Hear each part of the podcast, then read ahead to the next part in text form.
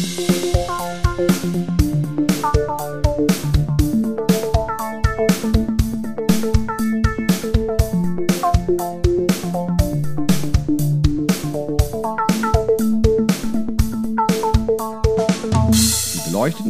begrüßen alle Zuhörenden ganz herzlich zu dieser 105. Folge des Belebu Podcasts. Und ich möchte, bevor ich dich begrüße, lieber Benny, der du schon mit den äh, Hufen scharst äh, im Videobild, äh, möchte ich schimpfen mit unseren Zuhörenden, weil ich eben gerade, um zu checken, wie, wie viele Folge das ist, habe ich bei Spotify geguckt und was muss ich feststellen? Wir haben zwar wie ich finde, sehr gut, also eine sehr hohe Anzahl von 31 Bewertungen unseres Podcasts, aber im Durchschnitt nur 4,7 Sterne. Eieieiei. Das letzte Mal waren es, als ich geguckt habe, waren es 28 5-Sterne-Bewertungen. Das heißt, es müssen jetzt drei hinzugekommen sein, die uns unter paar bewertet haben. Ja, oder vielleicht auch mit äh, irgendwie, also zweimal fünf, einmal eins. Mhm. also, nicht. was ist da los? Bitte, bitte konstruktive Kritik direkt an uns richten, wenn ihr Hater da draußen. Geil, vielleicht haben wir einen Hater. Ich sag dir, mit dem, das Fame, eigentlich mit, mit, dem Fame kommt der Hate. Und ja, genau, das ist der, der beste Indikator dafür, dass der Fame auch endlich da ist, indem man gehasst wird. Ja. Also alles richtig gemacht.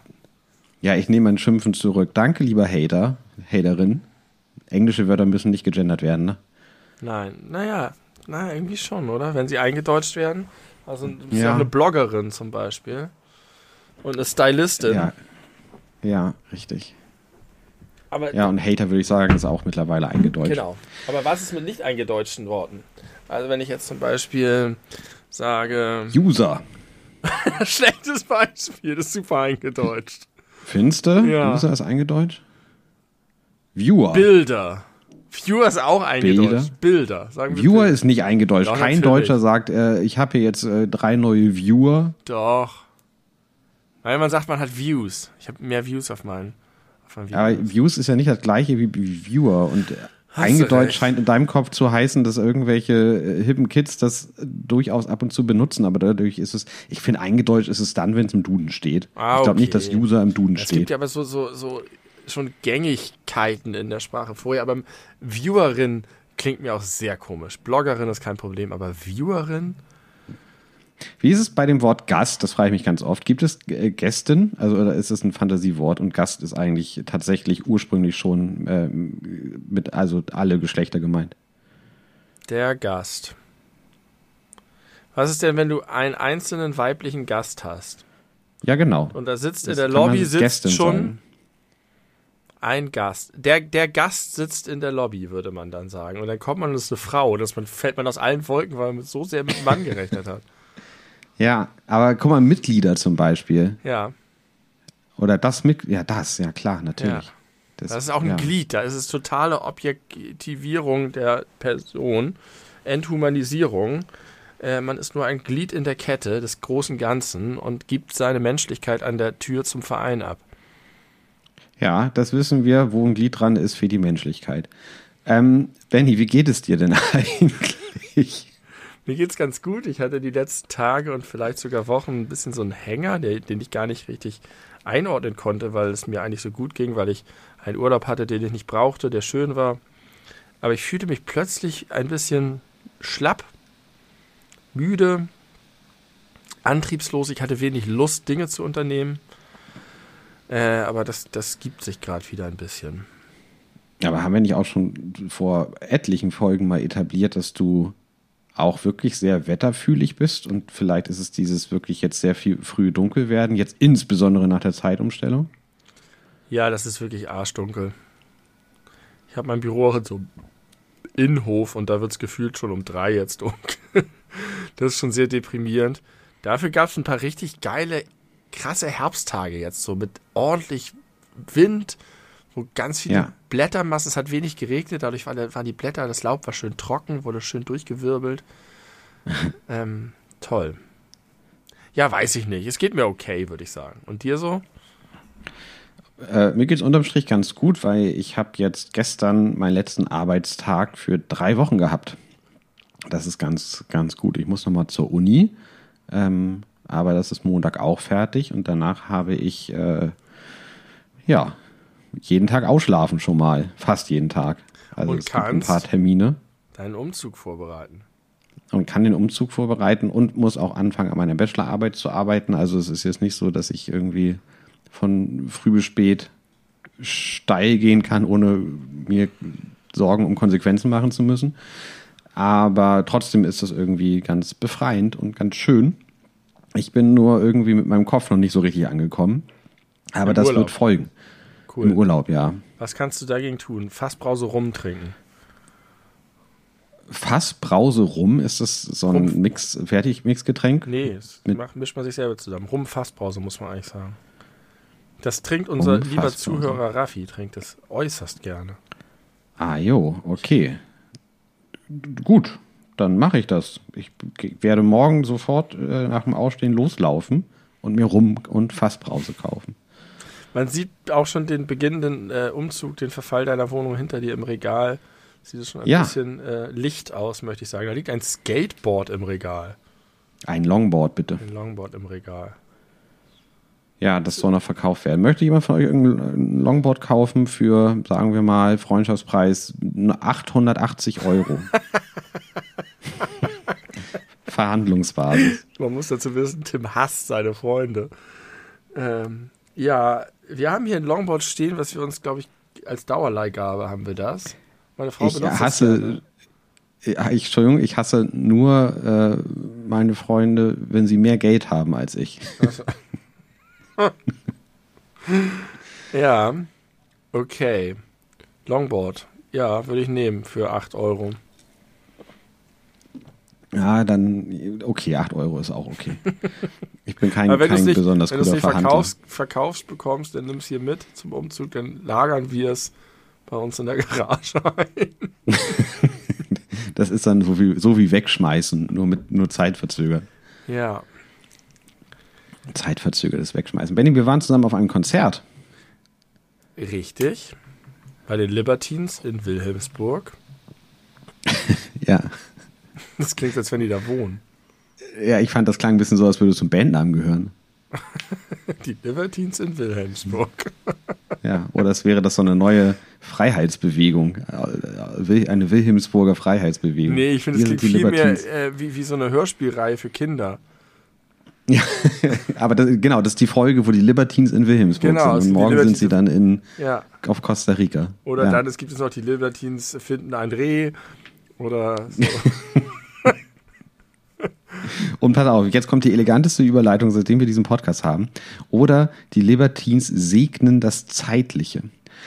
Ähm, du erkläre mir mal bitte die Redewendung das Zeitliche segnen. Das habe ich vorhin in irgendeinem Artikel gelesen und bin so kurz so drüber gestolpert und dachte mir, was heißt das denn eigentlich? Also, also was, also, ja, hast du da eine Theorie oder Nee. gar Fachwissen zu? Ich lache noch über die Vorstellung, dass in so einer Kinderhörspielreihe irgendwann kommt die drei Fragezeichen segnen das Zeitliche.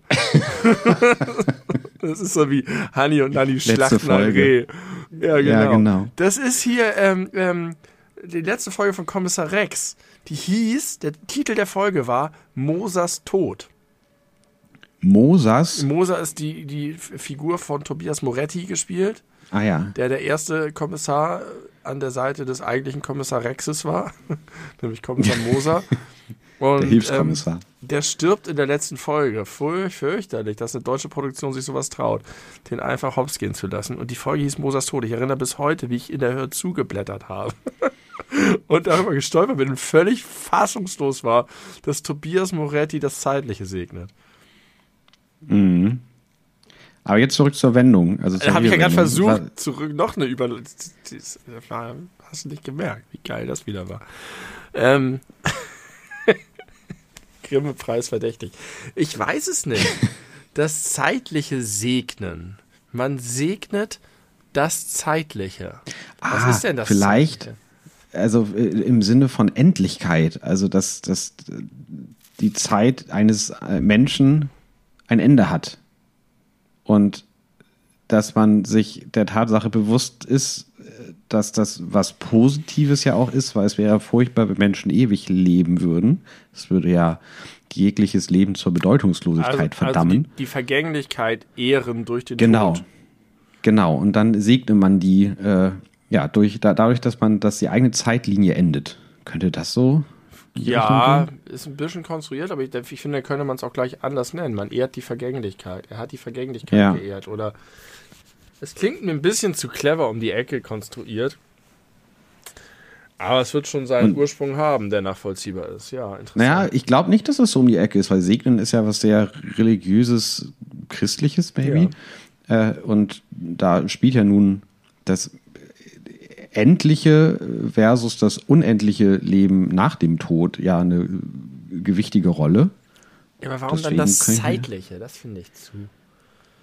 Ja, das stimmt. Also die Zeit, Zeit steht natürlich auch für Veränderung und Vergänglichkeit und Endlichkeit, aber man könnte sich auch ein Leben vorstellen, in der es Zeit gibt und trotzdem Unendlichkeit. Ja. Na gut. Äh, bei den Libertines ist mir eine Sache aufgefallen, nämlich äh, eine Situation, die jetzt, wo äh, Corona offiziell wirklich komplett vorbei ist, äh, das ist mir ganz häufig äh, früher schon aufgefallen, dann ganz lange nicht und jetzt wieder, wo man wieder viel oder regelmäßig auf Konzerte oder zu lauteren Veranstaltungen geht. Wenn man sich so in einer lauten Umgebung unterhält, dann kommt es ja ab und zu vor, und so ging es uns auch, ähm, während da Vorband, Vorband spielten, dass man sich nicht versteht. Ja. Also das, und vor allem habe ich auch den Eindruck, dass es oft äh, sehr einseitig. Also, dass irgendwie eine Person größere Probleme hat, die andere zu verstehen, das als umgekehrt. Oder ich. verstanden zu werden. Den man versteht oder den man nicht versteht? Den man, den, der nicht versteht. Also ich verstehe nicht. Der nicht versteht. Mhm. Ja, ich, äh, ich kenne auch dieses Nicken und Lächeln in der Hoffnung, dass das passt zu dem, was gesagt wurde. So der vom Tonfall her könnte es passen, aber Worte keine Ahnung. Äh, aber ich habe beobachtet an mir selber, dass mir das, äh, dass sich das total doof anfühlt. So, also einmal nachfragen finde ich geht, wobei wenn man nach jedem Satz einmal nachfragt, ist es auch schon wieder unangenehm. Aber spätestens nach dem zweiten und ganz besonders nach dem dritten Mal, wo man sonst normalerweise eigentlich dazu übergeht, zu, so zu tun, als hätte man es verstanden äh, ist das irgendwie ganz doll unangenehm und eigentlich ist das ja so großer Quatsch, dass einem das unangenehm ist, oder? Naja, aber es ist schon so, man kennt das ja auch. Wenn man immer wieder nachfragt und man es immer wiederholt, dann, dann nimmt man ja auch so ein bisschen den Flow aus der Unterhaltung, auch wenn man dafür nicht bei so einer Konzertsituation nicht von einer Unterhaltung sprechen kann. Aber wenn ich dir was sagen will und ich sag's vielleicht einfach so dahin, dann kann ich das auch tun, obwohl der Informations- oder Unterhaltungswert vielleicht nicht so riesengroß ist. Ah, Wenn ich aber ja. dreimal das sage und relativ viel Zeit dafür verbrauche und es dann kein Knaller ist, der sich lohnt, mhm. dann ja. ist so ein bisschen so, das hättest du ja auch, auch sparen können. Ähm, und dann bringt man wieder sein Gegenüber in eine potenziell unangenehme Situation. Ja, das hat viel mit Höflichkeit auch zu tun. Mhm ich kenne das auch und ich habe das, weil ich das so häufig habe, dass ich Leute nicht verstehe und trotzdem einfach so tue, als würde ich sie verstehen, ähm, achte ich sehr doll auf Intonierung, weil man kriegt aus einer Aussage relativ leicht rausgehört, ob eine Reaktion erwartet wird, die über Nicken hinausgeht. Ob eine ja. Frage damit vermacht ist oder ein Auftrag oder sonst was.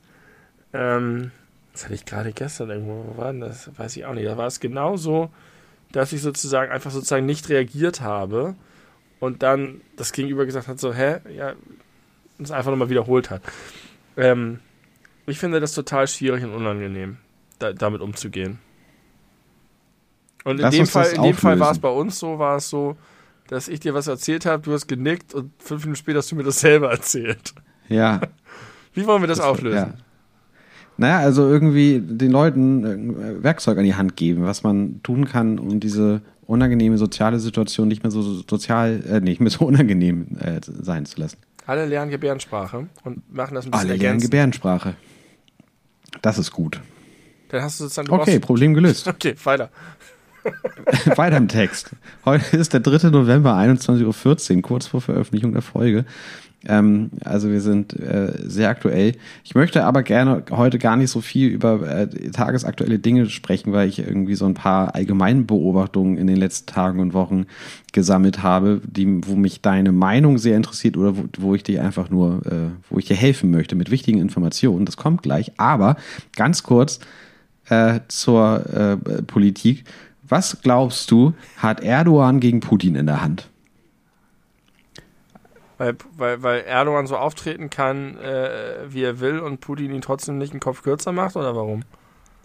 Das zum einen und weil der alles macht, was Erdogan möchte, so scheint es fast. Hast du das mitbekommen mit dem kurzzeitigen Ausstieg aus dem äh, Getreidehandel da, ja. den, den Russland am Wochenende, ja. glaube ich, Samstag oder Sonntag erst verkündet hat? Und dann ist Erdogan einmal aufgetreten und schon sagen die, ja, okay, wir machen doch wieder mit. Ja. Und das war doch beim, beim, beim letzten Mal auch schon so. Ja, da hat er plötzlich Was ist da das Kalkül hinter? Weiß ich nicht. Ja, ist Erdogan ja. einfach ein sehr, sehr guter Verhandler und hat, ist einfach super überzeugend. Ich glaube, der hat irgendwas Besser als Macron und die anderen.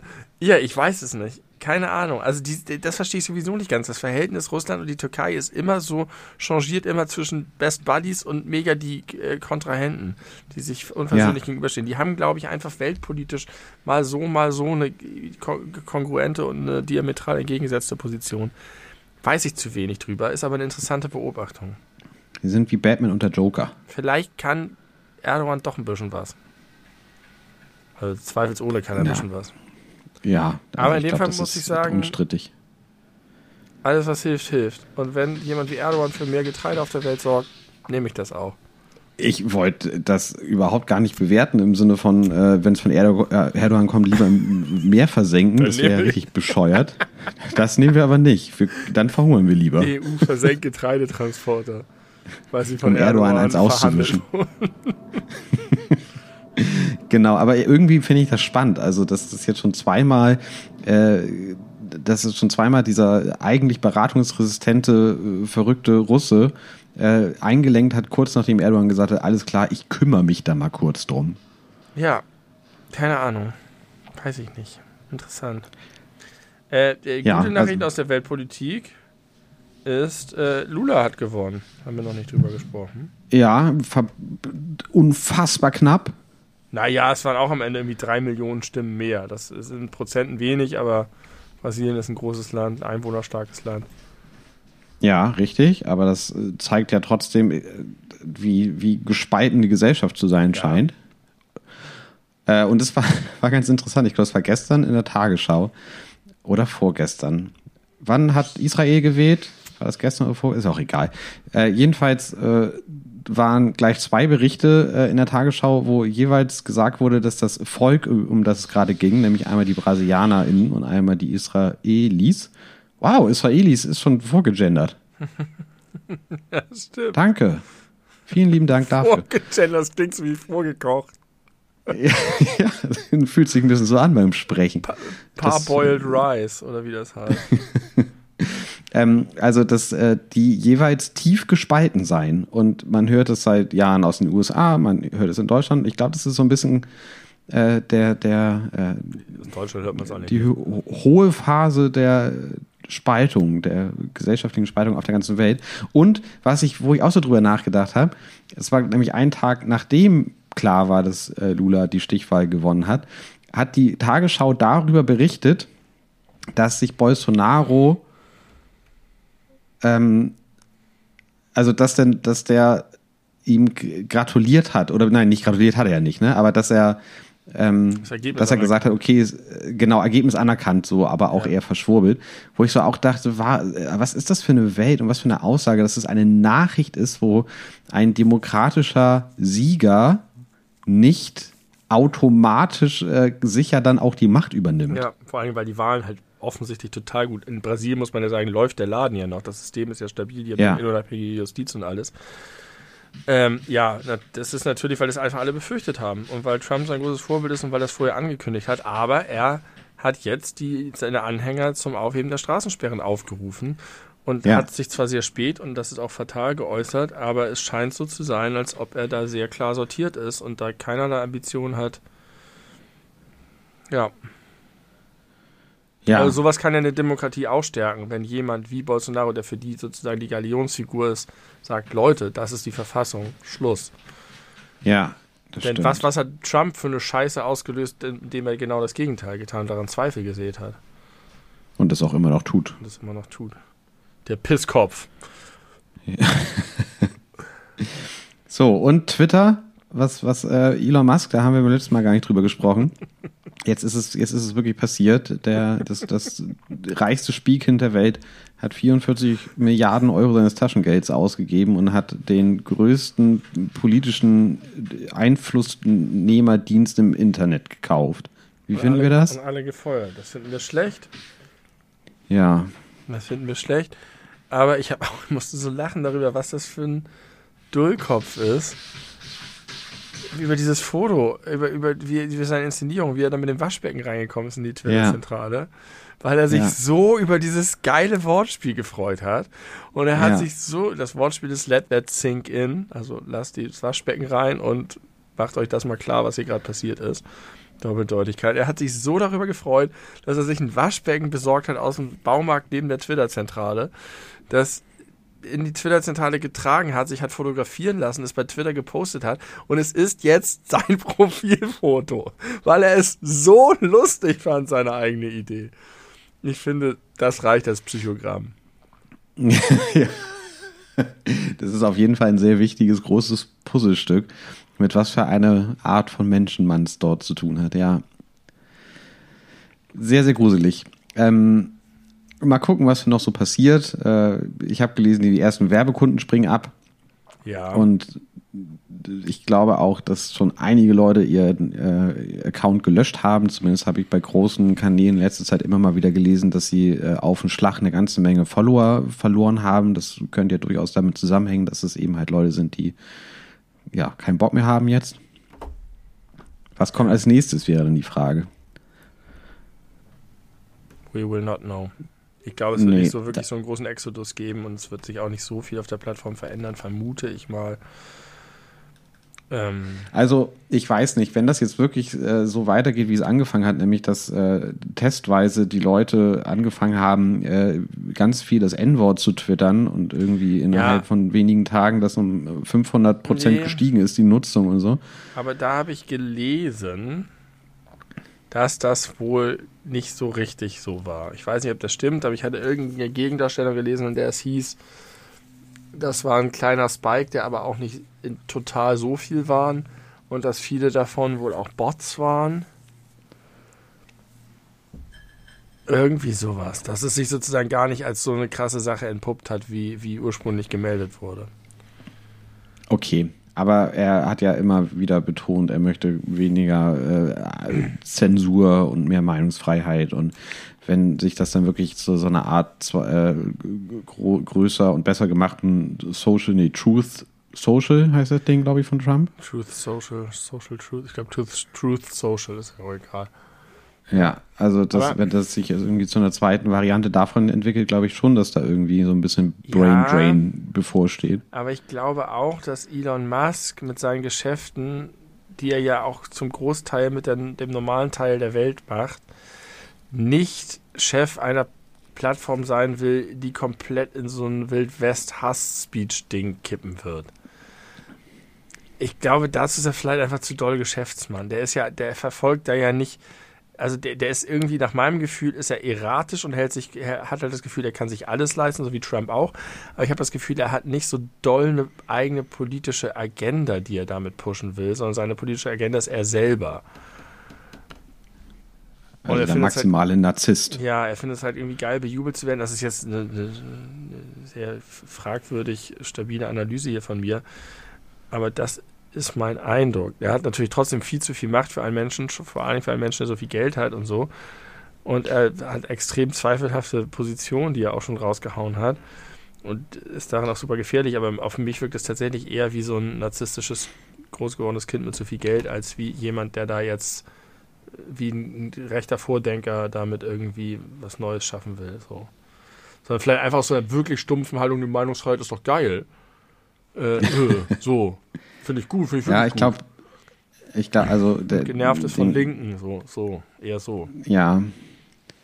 Ja, der, der ist irgendwie so gleichzeitig klug und sehr, sehr blöd oder auf, auf manchen, äh, in manchen Bereichen des Lebens. Ich möchte dich aber ein bisschen korrigieren. Du hast gerade gesagt, äh, der ist zu mächtig dafür, dass er so viel Geld hat. Ich würde das umformulieren wollen in der ist so mächtig, weil er so ja, viel Geld hat. Stimmt.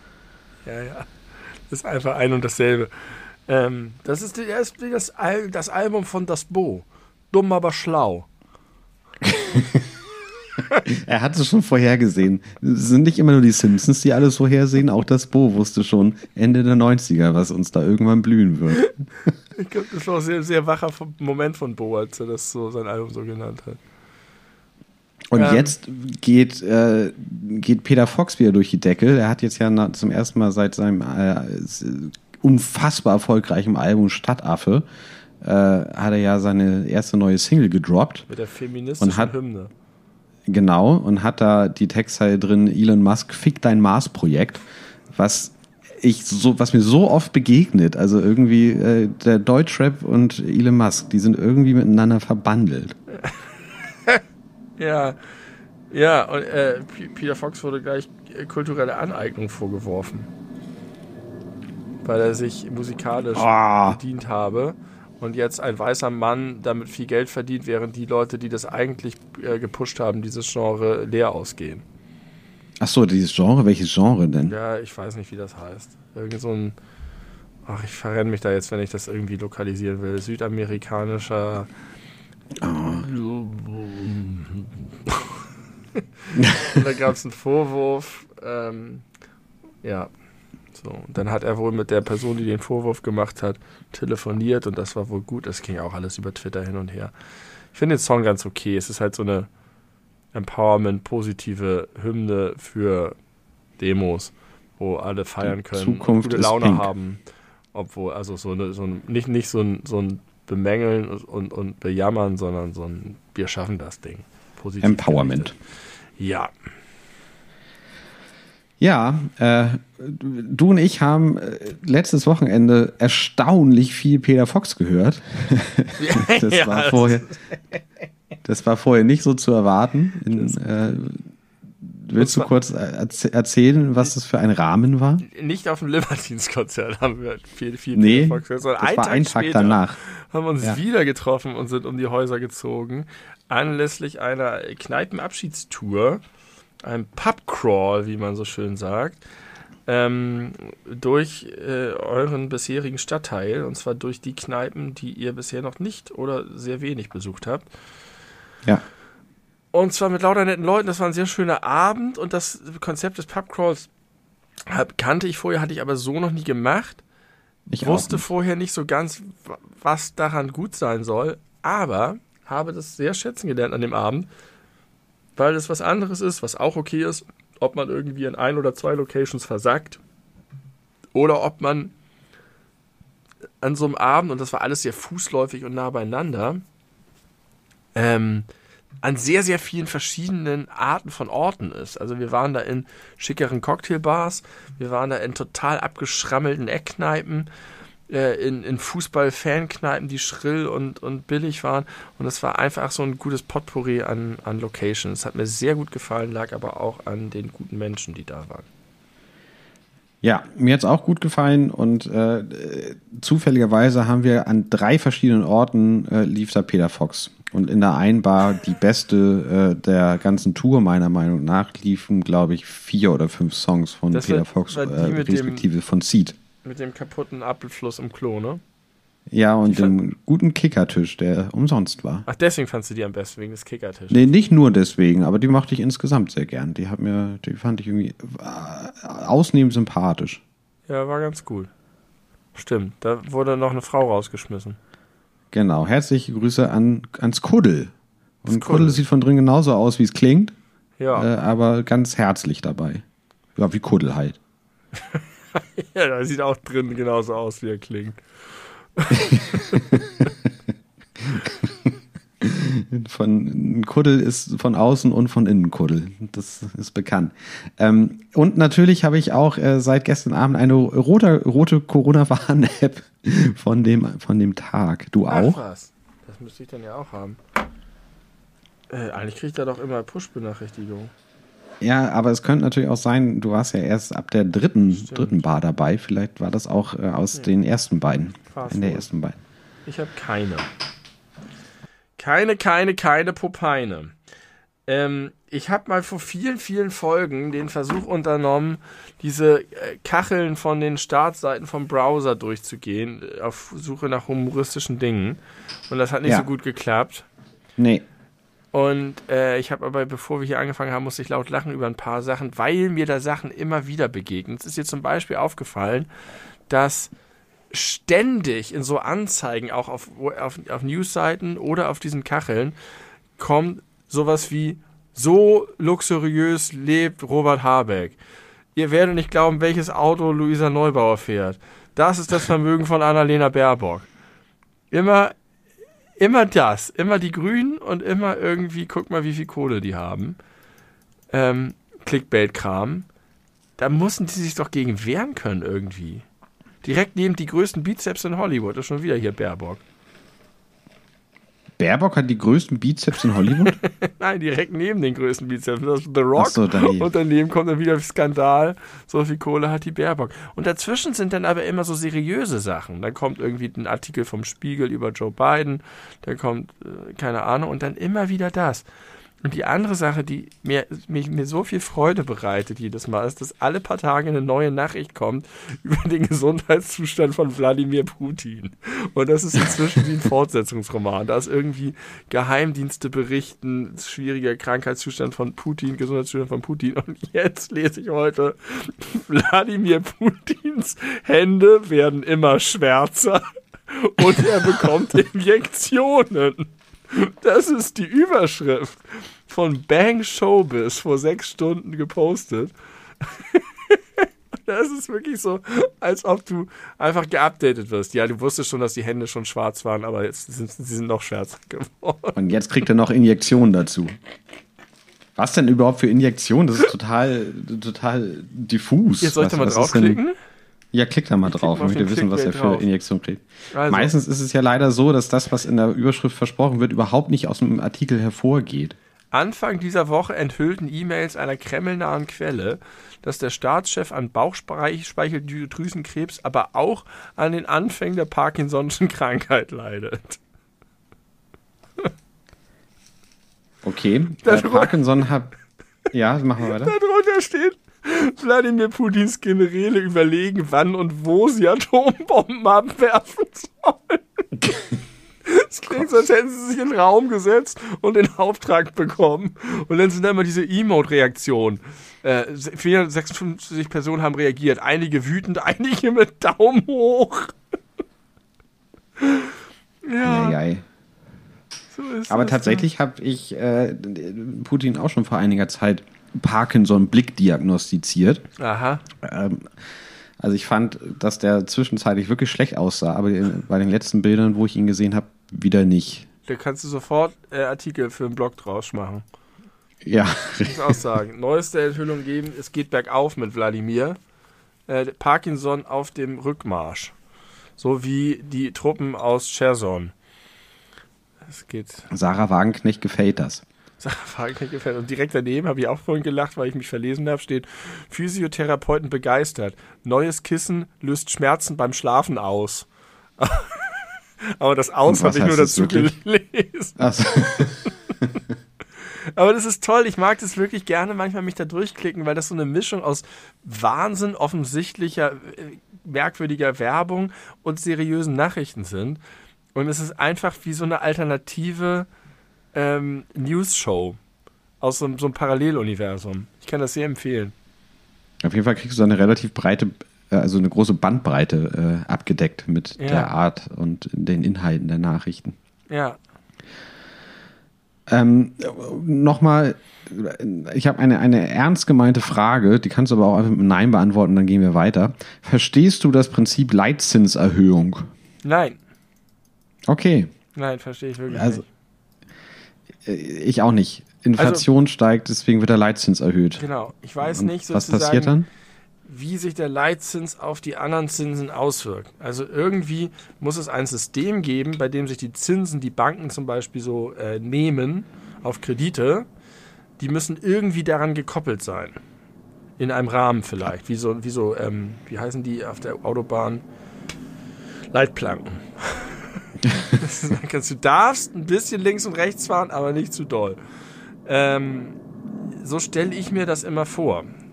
Dass gesagt ja. wird, ihr dürft jetzt keine Kredite mehr vergeben, bei denen die Zinsen so niedrig sind. Denn sonst wird das Geld verramscht und dann wird es immer billiger und dann steigt die Inflation ins Unermessliche. Das macht es für die Käufer oder die Kreditnehmer teurer, aber beruhigt den Gesamtmarkt. Wäre jetzt eine Spekulation von mir. Es beruhigt den Gesamtmarkt, weil sozusagen weniger Geld auf dem Markt ist, weil das für den einzelnen Kreditnehmer, Nehmerin äh, nicht günstig ist, sich Kredite zu nehmen und deswegen haben die weniger Kaufkraft. Ja, wenn du sozusagen ganz viel billiges Geld kriegst, weil die Zinsen so niedrig sind, kurbelst du damit wohl die Inflation an, weil mehr Geld da ist, Kapital da ist, ja, was das Geld entwertet. Ja. Und wenn du den Leitzins erhöhst, stoppst du damit halt vielleicht auf der einen Seite ein bisschen Investition, was schlecht ist und schlecht für die Leute sind, die sich ein Haus gerade kaufen wollen und Kredit aufnehmen wollen. Oder für Banken auch, keine Ahnung, weiß ich nicht. Also irgendwie muss es ja so ein, so ein globales Ding sein.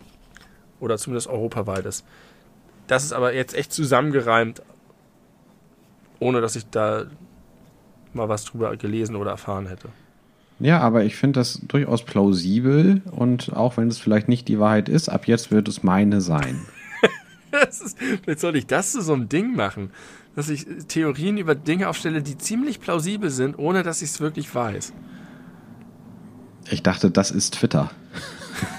Und noch ein bisschen unser Podcast, zumindest mein Beitrag das stimmt, aber wir machen regelmäßig, wenn wir hingewiesen werden auf grobe Fehler und Schnitzer Callbacks und stellen es richtig. Und wir machen sehr transparent, wenn wir etwas nur spekulieren. Ja, genau. Ähm, okay, pass auf, ich habe neulich zufälligerweise im Fernsehen einen, einen Bericht gesehen, ich glaube bei TAF oder so. Äh, da äh, haben sie ein äh, junges Bauern, nee, ich glaube, das waren gar keine Bauern, die, die, haben einfach nur auf dem Land gelebt und hatten äh, ein, einen relativ großen Hühnerstall mit, ich weiß gar nicht, 50, 60 Hühnern oder so. Und yeah. die hatten Probleme mit dem Habicht. Ja. Da ist regelmäßig der Habicht gekommen und hat die Hühner gerissen. Kennst du? Kenn ich. Und weißt du, was denen hilft? Was, die haben ganz viele Sachen ausprobiert. Für Netz war, das war der Auslauf zu groß, aber die verschiedene andere Sachen haben sie probiert. Nee, viel, viel besser. Und ich würde mir so wünschen, dass ihr das auch versucht. Spätestens im nächsten Sommer, wenn ich da auch wohne. Alpakas. die haben sich Alpakas geholt und Habichte mögen wohl nicht die Geräusche, die Alpakas von sich geben. Und ich würde mir jetzt so wünschen, dass ihr euch einen Alpaka in den Garten aber, stellt. was ist, wenn wir die Geräusche auch nicht mögen? Ich glaube, das stört euch nicht. Ja, wir haben schon mal überlegt, ob wir uns Schafe in den äh, Kühlschrank, wollte ich gerade sagen, in den Garten stellen. Erst in den Garten, dann in den Kühlschrank. Alpakas wäre natürlich noch geiler würde, also ich weiß nicht, das würde eure Sonderlingssituation äh, noch weiter verschärfen in, in der Nachbarschaft. Aber ich glaube nur zum Positiven. Ja. Zum Positiven verschärft. ja, okay. Alpakas gegen Habicht. Aber wir haben tatsächlich ja, seit du hier Zeuge wurdest, wie Hühner gefuttert wurden im Sommer, weiß ich gar nicht, wann das war, hier bei der Convention der beleuchteten Brüder, das war Pfingsten. Ja, seitdem Anfang ist kein, Juni. kein Huhn mehr verschwunden. Ja, sehr gut. Aber ihr habt auch nochmal irgendwie an die, die, die Zäune aufgerüstet oder so, ne? Mit Selbstschussanlagen ja. und so was. Wir haben das halt so eine ruhige Situation mit den Hühnern wie die. Die gehen von da, wir haben eine Hühnerklappe, die gehen rein und raus. Wir waren neulich zum ersten Mal einen ganzen Tag lang, 24 Stunden, nicht bei den Hühnern. Es ist nichts passiert. Schön, sehr Jetzt, gut. Wir nabeln uns langsam ab. Das machen die ihr eigenes Ding. Genau. Vielleicht äh, schaffen die sich ja selber Alpakas an. Vielleicht haben die auch den Bericht gesehen im Hühner-TV und äh, haben gesehen, oh, ein Alpaka könnte uns helfen, dass wir entspannter irgendwie draußen abhängen können. Lass uns mal einen Alpaka bestellen. Ja, ich glaube, bald fangen die an, zu laut zu Musik zu hören, sodass wir dann immer Bescheid sagen müssen.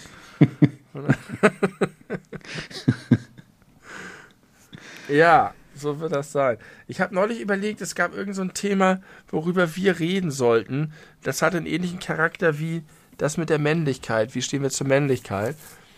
Äh, ich weiß nicht, ob das nicht auch sogar nachgefragt wurde von außen. Und das wollte ich immer wieder aufrufen, aber ich habe es mir leider nicht aufgeschrieben. Aber da klingelt nichts bei dir, ne? Nee, Irgendwas so spontan nicht, nein. Wo wir so ähnlich wie, was ist deine Definition? Ach so, ging das darum, ums Deutschsein? Mhm. Was bedeutet es für dich, Deutscher zu sein? Ich glaube ja. Aber ich weiß nicht, ob das ich ist sehr schnell beantwortet. Ich kann, das, ich kann das ganz schnell kurz zusammenfassen in, äh, in, im gesamtpolitischen Vergleich glücklicher Zufall und darüber hinaus nix.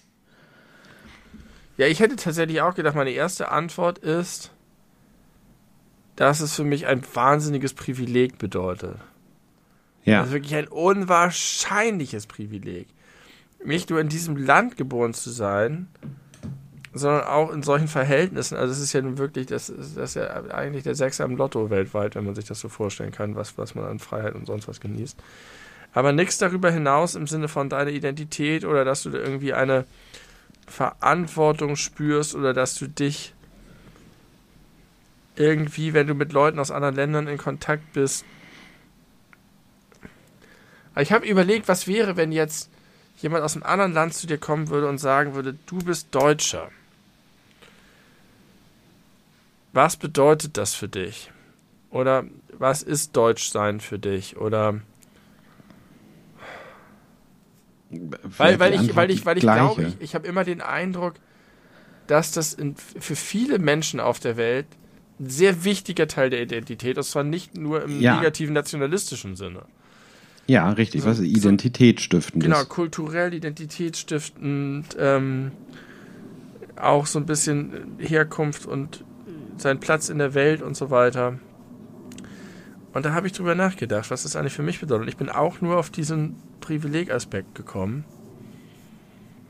Und dass ich auch tatsächlich froh bin, bin, bin hier zu wohnen und vieles zu, von den Vorzügen genießen zu können und so. Aber so kulturell, man findet sich bestimmt in ganz vielen Sachen wieder, wenn man jetzt so, so stereotype Witze macht über, über Deutsche, dass man irgendwie sagt, okay, ähm, man macht sich drüber lustig, aber im Vergleich hat man da auch ein, hat man da auch sowas davon weg man ist ja Teil der, der deutschen Kultur und allem, was um ja. passiert und so. Und zum, zum Kulturellen gehören ja auch alle diese Aspekte automatisch hinzu, die das zu so einem großen Privileg machen, dass wir in so einer mhm. freien Gesellschaft und in einer so ziemlich stabilen Demokratie leben. Das Aber gehört ja zur deutschen Kultur auch wie wir denken, wie wir über Politik denken, wie wir reden, wie wir leben, was wir. Da, da habe ich auch drüber nachgedacht. Es gibt ja so viele ähm, Länder, in denen es zum Beispiel völlig normal ist, dass äh, mehrere Generationen zusammen leben bleiben.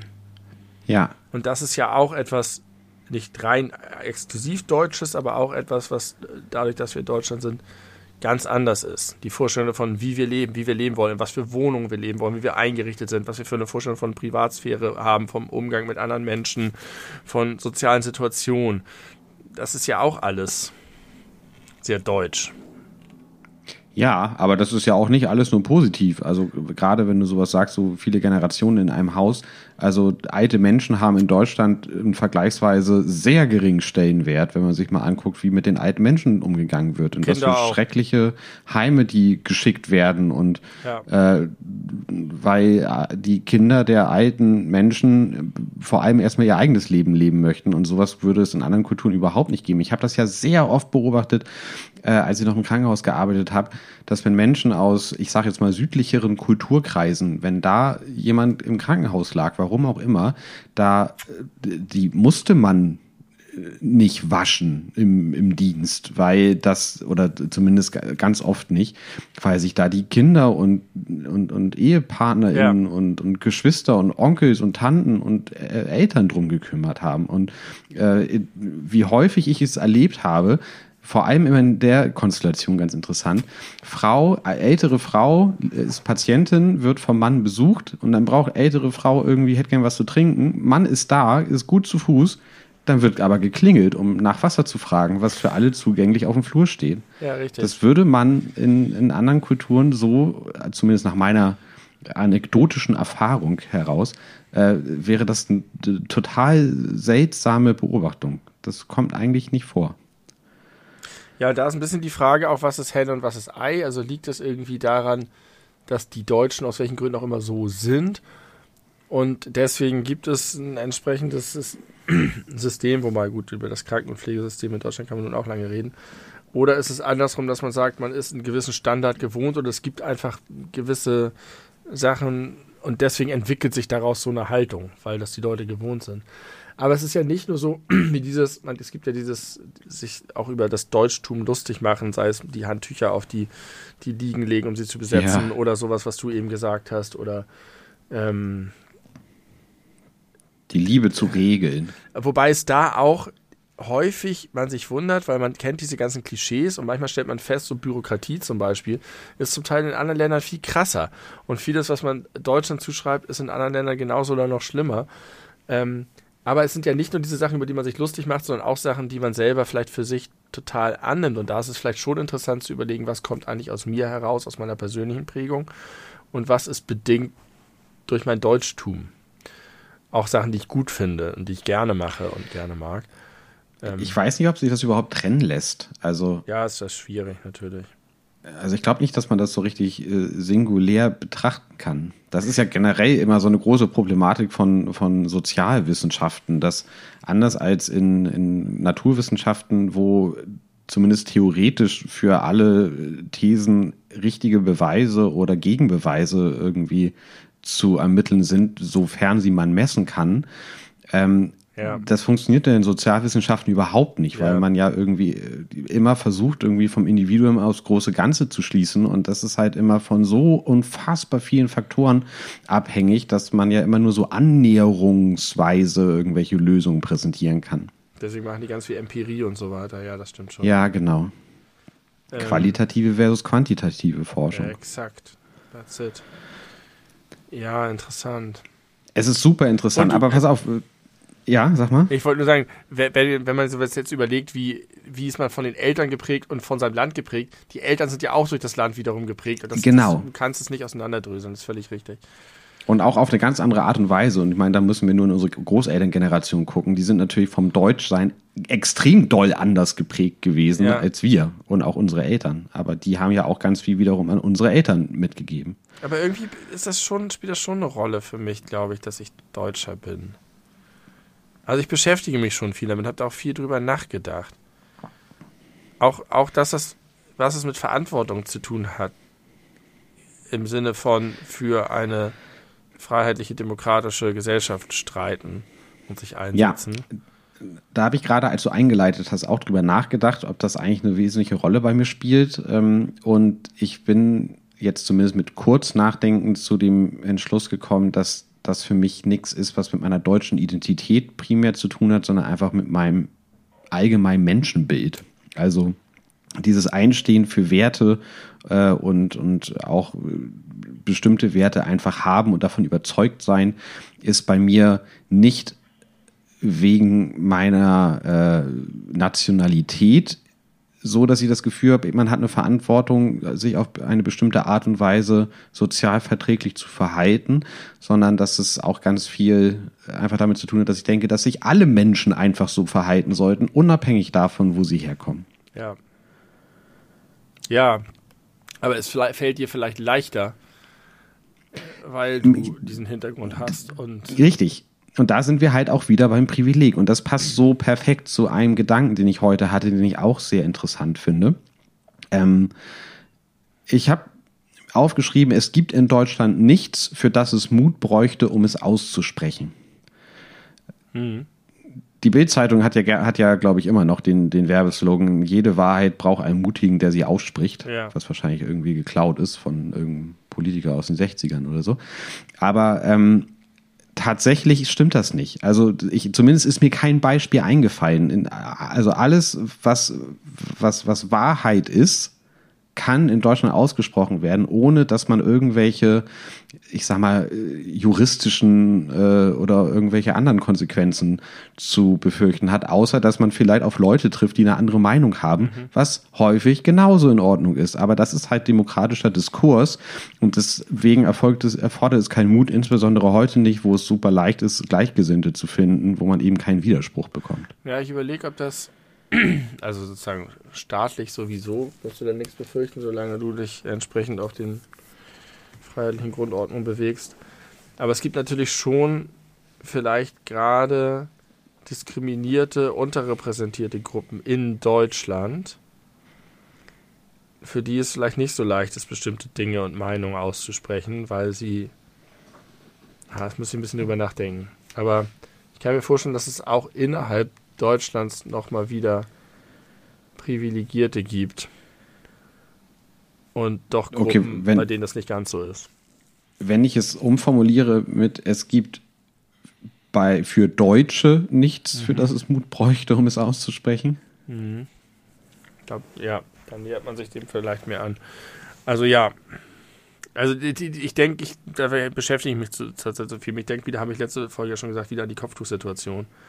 Mhm. Ob es mhm. vielleicht nicht einfach sehr viel Mut braucht, zu sagen, ich möchte im öffentlichen Dienst ein Kopftuch tragen. Ja, Weil das, was, also, dir ja. danach, was dir danach begegnet, auch strukturell äh, in so einem Arbeitsumfeld, ist, braucht man vielleicht Mut, um das durchzustehen. Ja, wahrscheinlich gibt es auch tatsächlich äh, Ausnahmen davon. Ich habe da ja auch nicht so super lange drüber nachgedacht. Ich fand nur irgendwie so den ersten Impuls interessant und das war natürlich wieder als äh, ich als, als Reaktion auf auf äh, irgendwelche so. Idioten, genau, Idioten, die sagen, ja, man, man, man darf nichts sagen oder hier guck mal, dieser Volltrottel, äh, der traut sich wenigstens was zu sagen, weil ja, das darf mir heutzutage nicht mehr. Und das ist halt einfach inhaltlich kompletter Bullshit. Ja, da haben wir letzte Folge, glaube ich, viel drüber gesprochen auch. Ja. Ähm, das stimmt. Und äh, unterm Strich auch das, das ist ein verdammtes, riesengroßes Privileg, dass man halt nicht befürchten muss, also dass das, äh, keine Ahnung, äh, SatirikerInnen im Fernsehen sich über alle PolitikerInnen lustig machen können, ohne dass sie irgendwie befürchten müssen, dass da irgendwas passiert. Oder kennst du Ralf Niemeyer? Sagt dir der Name was? Nee. Ralf Niemeyer. Das ist so ein Freak. Das, äh, das ist der Ex-Mann von Sarah Wagenknecht, zufällig, möchte ah. ich sagen. Und äh, tut sich äh, aktuell dadurch hervor, dass er als, äh, also der lehnt die, die, äh, die Bundesregierung ab und ist im Grunde selbst ernannt eigener, eigener Chef von Deutschland. Und als dieser ist er jetzt mehrfach nach Moskau gereist, um mit Putin oder Putins äh, nahen Kreis über die Öffnung von Nord Stream 2 zu verhandeln. Und hat neu, das ist so, das musst du dir wirklich mal angucken. Ähm, da, da, sein Twitter-Grind ist hochinteressant. Der macht dann wirklich immer ganz schlechte Selfie-Videos an irgendwelchen Straßen, wo man ihn irgendwie immer nicht so richtig versteht ist oder es ist viel zu dunkel, man sieht ihn nicht und dann sagt er, ja, ich bin gerade aus Moskau wiedergekommen und ich kann Ihnen sagen, dass wir jetzt in einer Woche ungefähr äh, Nord Stream äh, 2 öffnen können. Damit ist die Gasversorgung in Deutschland gesichert. Ich habe als Vertreter der Exilregierung dafür gesorgt, dass die Verträge eingehalten werden und äh, jetzt müssen wir nur abwarten. Und der denkt wirklich also der, der ist einfach völlig, völlig neben der Spur, der Typ. Äh, war mal bei den Linken, Thomas war mal bei der SPD. Bei ja, genau. Basis. War mal bei der, ist jetzt äh, in der Basis. Wikipedia und ist einfach. Nur, Wikipedia sagt nur, er kandidierte dreimal erfolglos für den Bundestag. Ja. 16 Jahre mit Sarah Wagenknecht verheiratet ja, gewesen. Krass. Er wurde 1996 wegen Betrugs in 46 Fällen zu drei Jahren und vier Monaten Haft verurteilt. Ja, und auch der Typ, der Typ kann sich in, in die Öffentlichkeit stellen und behaupten, ich bin, ich bin der Chef der Exilregierung, die echte Bundesregierung hat keine Legitimation, ich fliege jetzt nach Russland und äh, werde verhandeln und dann kann ich dafür sorgen, dass wir im Winter nicht frieren müssen. Und das darf der. Das, der wird nicht verhaftet, der wird nicht niedergeknüppelt. Das ist doch wunderbar. Ja, ist es. Erstaunlich. Also guck dir unbedingt mal ein paar Videos von diesem Mann. an. Wahrscheinlich reicht eins. Da hat man innerhalb kürzester Zeit ein komplettes Bild von diesem, ja. von dieser armen Seele. ähm, beim Deutschland noch mal ganz kurz, obwohl es nicht Deutschland ist, aber ich hatte da die Assoziation aus dem Urlaub. Am Flughafen, ne? Mhm. Ich bin ja wirklich lange nicht geflogen, aber es sind sofort wieder Sachen aufgekommen, die man einfach nicht vergisst und die immer so sind.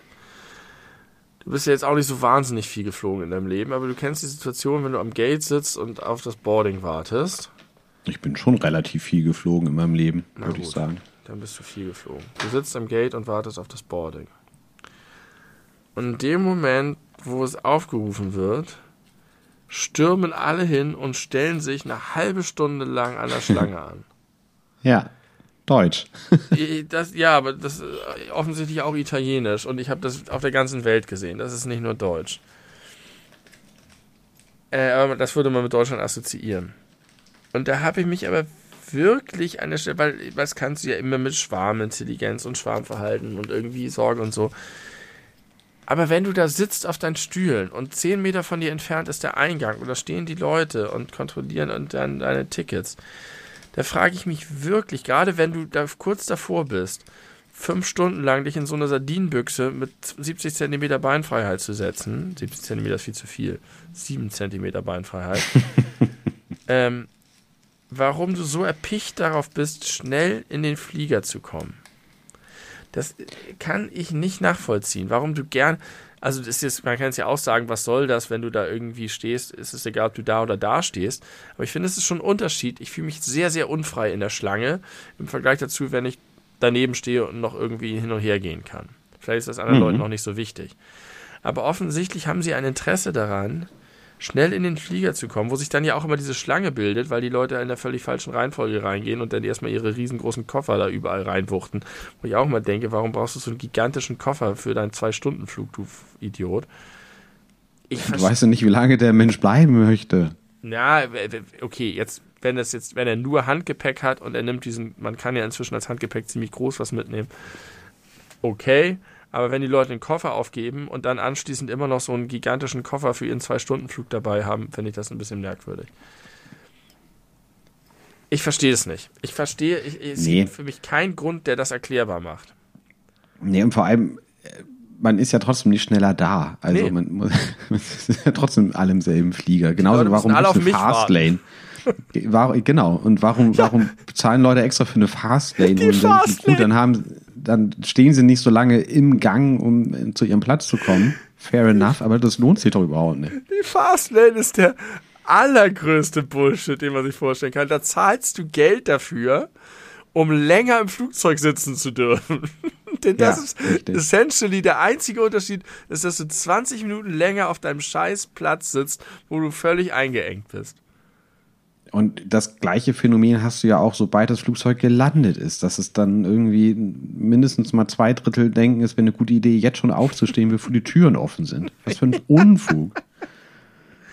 Am besten noch, wenn man direkt danach eigentlich nochmal im Bus steigen muss. Das heißt, man muss auch da wieder auf die letzte Person warten. Richtig. Vielleicht ist die Idee so ein bisschen, wenn sich nicht sofort eine Schlange bildet, dann entstehen kleine Lücken. Und diese kleinen Lücken führen in der Summierung zu einer Verzögerung. Ja. Vielleicht ist das das Kalkül der Menschen. Das ist so ein bisschen wie die Leute, die den Reißverschlussverkehr, also das Prinzip dahinter nicht verstehen und dann irgendwie schon bevor sie am Ende ihrer Spur ankommen, reingehen und dadurch das für alle anderen krass verzögert und ja. für viel langsameres Vorankommen sorgt. Richtig. Also ich habe mich, ich habe da gesessen und die Leute angestarrt und habe gedacht, ihr habt sie alle nicht mehr. Und so viele Menschen machen das. Ja. Also ganz auch unterschiedliche, nicht nur die, die Rentner, die Angst haben, dass sie nicht mehr in den Flieger kommen, sondern querbeet. I don't get it. Du klingst ein bisschen, als würdest du so eine Rampe bauen für so einen standardmäßigen deutschen Comedian-Gag. Wisst ihr im Flugzeug, wenn die Leute immer gleich aufstehen oder wenn die, wenn die gleich sich anstellen, sobald ja, das Boarding beginnt? Richtig. Nee, ich habe die Rampe führt nirgendwo hin. Außer dahin, dass ich, Achtung, Achtung, Royals, und meine hm. Frau mm. auf mehrere Empfehlungen jetzt tatsächlich angefangen haben, The Crown zu gucken. Und es ist richtig gut. Ich bin mhm. ganz erstaunt darüber, was für eine Qualität diese Serie hat. Es ist so interessant und so gut geschrieben und so gut gespielt und so eine geile, ich mag auch inzwischen gerne so aufwendige Produktion gucken, wo so richtig ein Budget hinter ist. Das merkt man der Serie sehr an. Kann ich sehr empfehlen.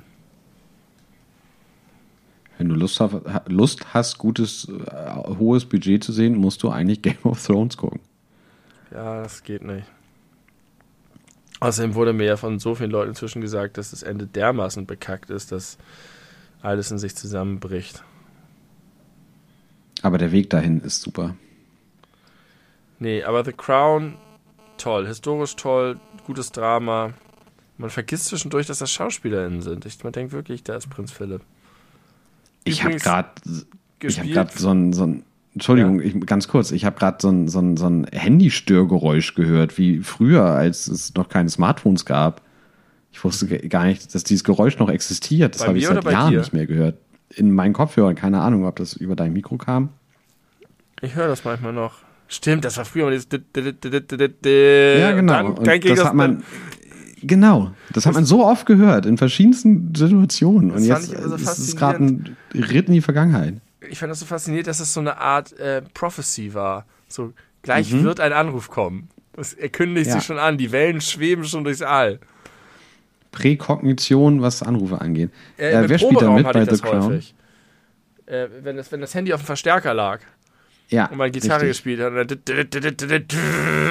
Ja, äh, da spielt Matt Smith mit, der auch in der neuen äh, Game of Thrones Serie mitspielt, da House of Dragon oder wie der Kack heißt. House of the Dragon. Auch vor allen Dingen ein Doctor Who gespielt hat. Und den mag ich total gerne. Und der spielt Prinz Philipp so fantastisch. Und äh, ich habe auch das Gefühl, die sehen beide so besonders aus und sie sind irgendwie total gleich. Es, es ist ganz, ganz toll.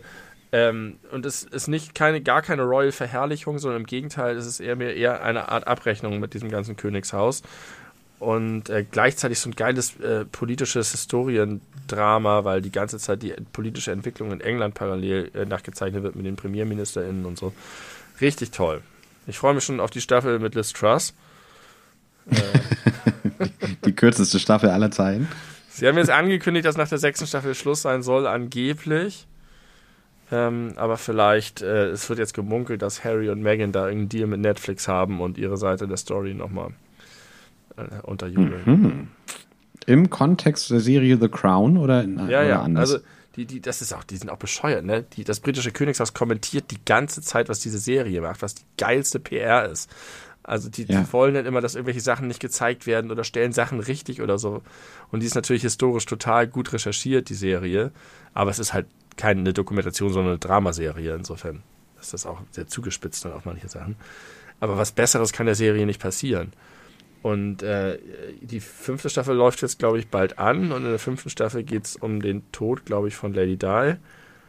Und dann ist man ja schon relativ nah an der Gegenwart dran. Also die Serie beginnt mit dem, dem mehr oder weniger dem Tod von, von Elizabeths Vater, King George, der, weiß ich nicht, sechste, glaube ich. Ähm, und es zeichnet im Grunde deshalb ihr ganzes Leben eigentlich nach. Also ihr ganzes Königinnenleben. Ja, mhm. das ist super faszinierend. Netflix. Großer Zuschauer. okay. Ja. Ich habe eine persönliche Evolution hinter mir äh, seit dem letzten Wochenende.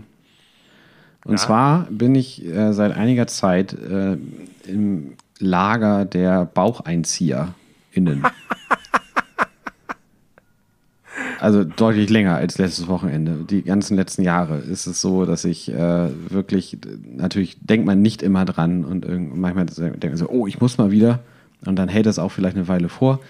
Aber äh, so im Hinterkopf spukte mir das immer rum. Und als ich äh, nach Wilhelmsburg gefahren bin, zu den Libertines, da war es ja, da haben wir gar nicht drüber gesprochen, war es ja, ich möchte fast sagen, heiß draußen. Also es war schon dunkel. Es war genau, es war, war Sahara-Hitze, äh, kurz vor Novemberbeginn von 18 Grad oder so. Äh, ohne Jacke äh, bin ich abends los zum Konzert gefahren und äh, möglicherweise hätte es im T-Shirt generell auch gereicht.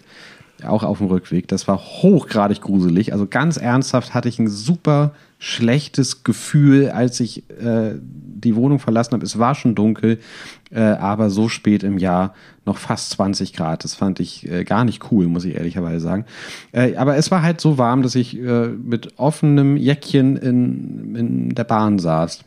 Und dann gab es so die Situation, dass ich so ich habe Podcast gehört mir so die Leute angeguckt, wie ich das halt immer so mache, wenn ich Bahn fahre. Dann habe ich so in die Scheibe geguckt und wenn es draußen dunkel ist, dann spiegelt man sich ja sehr gut in der Scheibe. Und dann habe ich gesehen, oh krass, mein Bauch äh, ist ja gar nicht eingezogen. Habe den instinktiv wieder eingezogen und dann so drüber nachgedacht, warum eigentlich? Mhm. So what? Hier kennt mich keiner. Mir ist es egal, was sie, was sie, äh, was, was andere Leute von mir denken. Äh, ich lasse jetzt mal den Bauch Bauch sein und fühlte mich ich, also sehr ambivalent in der Situation. Also einerseits fühlte ich mich ein bisschen erwachsen, ich fühlte mich frei, aber ich fühlte mich auch ein bisschen wie so Klischee verheiratet. So, mhm. okay, jetzt bin ich seit bald ein, einem Jahr verheiratet. Jetzt muss ich mir auch keine Mühe mehr geben mit irgendwas, was natürlich Unsinn ist, weil ich ja immer äh, noch dabei bin, irgendwie jetzt äh, wieder regelmäßig Sport zu machen und auch ein persönliches Interesse daran habe, dass da vielleicht ein bisschen weniger wieder wird. Ähm, aber das waren so, war trotzdem Teil meiner, meiner Gefühle, die ich hatte. Aber irgendwie war es unterm Strich doch befreiend, einfach den, den Bauch einfach Bauch sein zu lassen und sich zu denken, ist doch, also, wahrscheinlich fällt es nicht mal jemand auf und selbst wenn, ist mir doch egal. Ich kann diese Ambivalenz sehr gut nachvollziehen. Also vor allen Dingen, dass das, dieser Erkenntnisprozess, dass man etwas automatisch immer macht und es dann nicht mehr macht und bemerkt, es ist okay.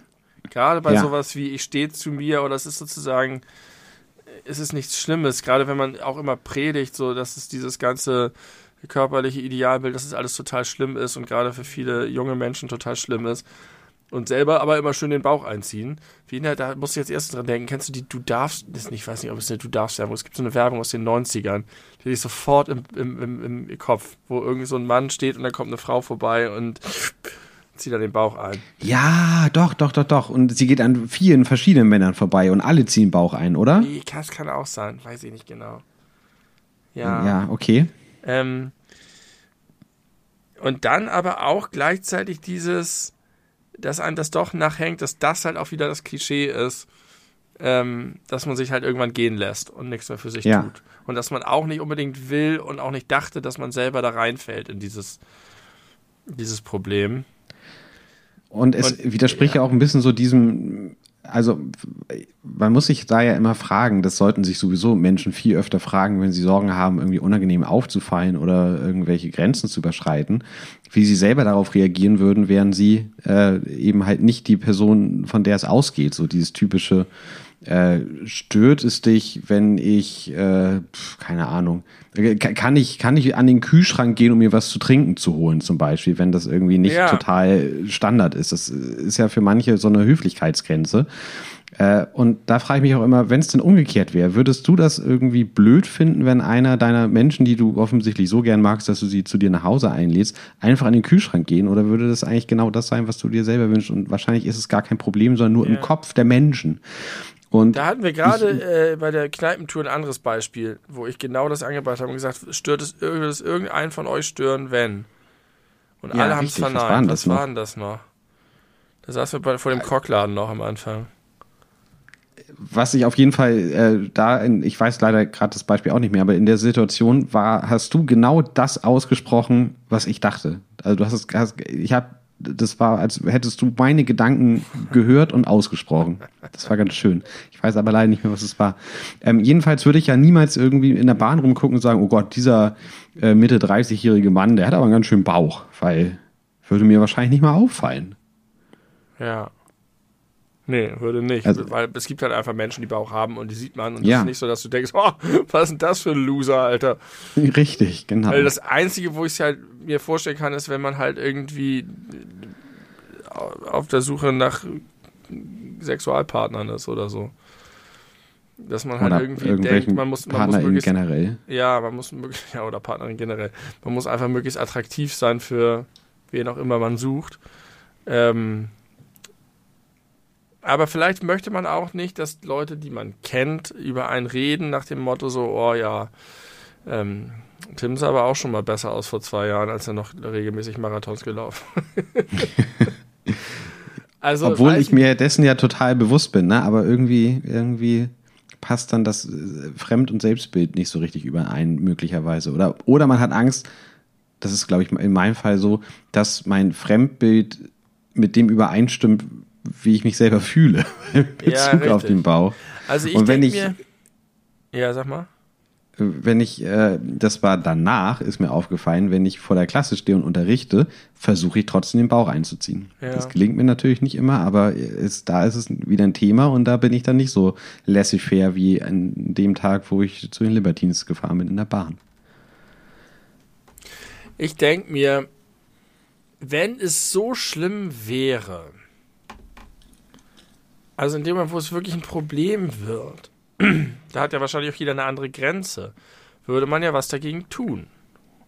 Es gibt ja Leute, die sagen, oh nee, ich, das geht jetzt nicht mehr, ich muss jetzt anfangen Sport zu machen und ich muss jetzt was ändern.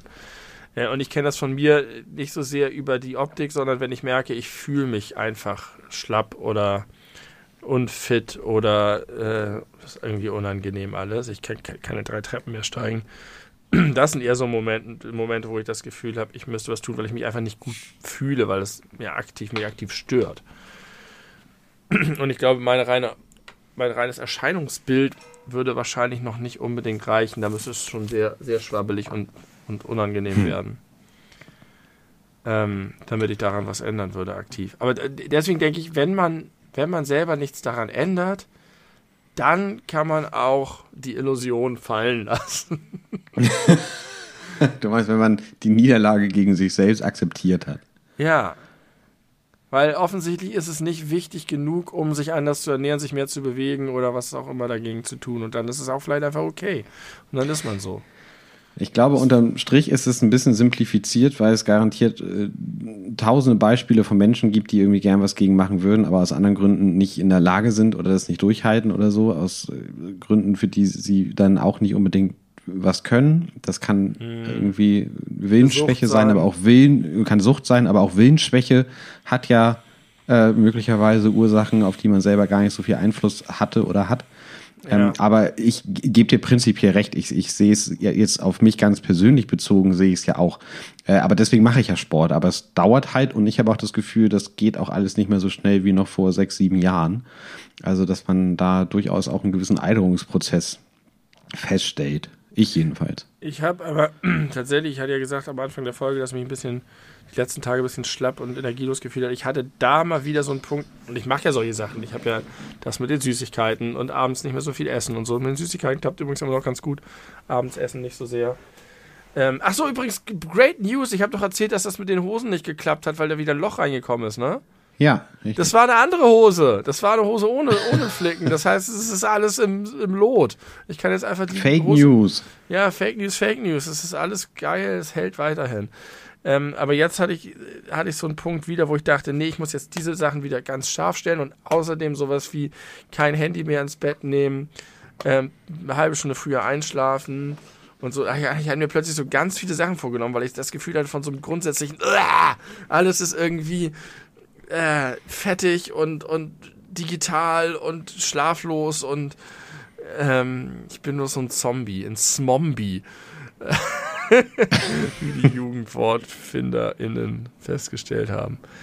Manchmal habe ich so solche Sachen, da dann muss ich gucken, wie lange das anhält. Mal bin ich da diszipliniert und es klappt und es bringt auch was und mal nicht. Ja. Es ist in aller Regel nach meiner Erfahrung ein ständiges Auf und Ab. Mal hat man Zeit und Energie, Aber mal hat so man nur eins von beiden, manchmal hat man gar gar nichts davon. über die Dauer der Zeit geht es nach unten, aber durch das Ja. langsame Auf zwischendurch verlangsamt man das. Genau. Den Niedergang. Also wir könnten an, an ganz an deutlich schlimmeren äh, körperlichen Punkten stehen, äh, Ja. als wir es gegenwärtig tun, aber äh, geil in Shape sind wir auch jetzt beide nicht. Sind wir nicht. Und damit Was- wahrscheinlich totaler Durchschnitt. Ähm, Wahrscheinlich sind wir ziemlicher Durchschnitt. Aber wir sind coole Dudes und zwar cooler als die meisten, deswegen haben wir einen Pfund, mit dem wir da wuchern können.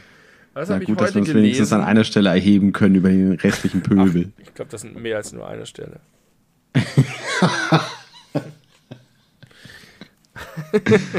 ja, was hast du gelesen? Äh, ich habe auf dem Infoscreen eine tolle Informationsquelle gelesen, dass ForscherInnen glauben, dass ein Mensch niemals mehr als drei Meter von einer Spinne entfernt ist.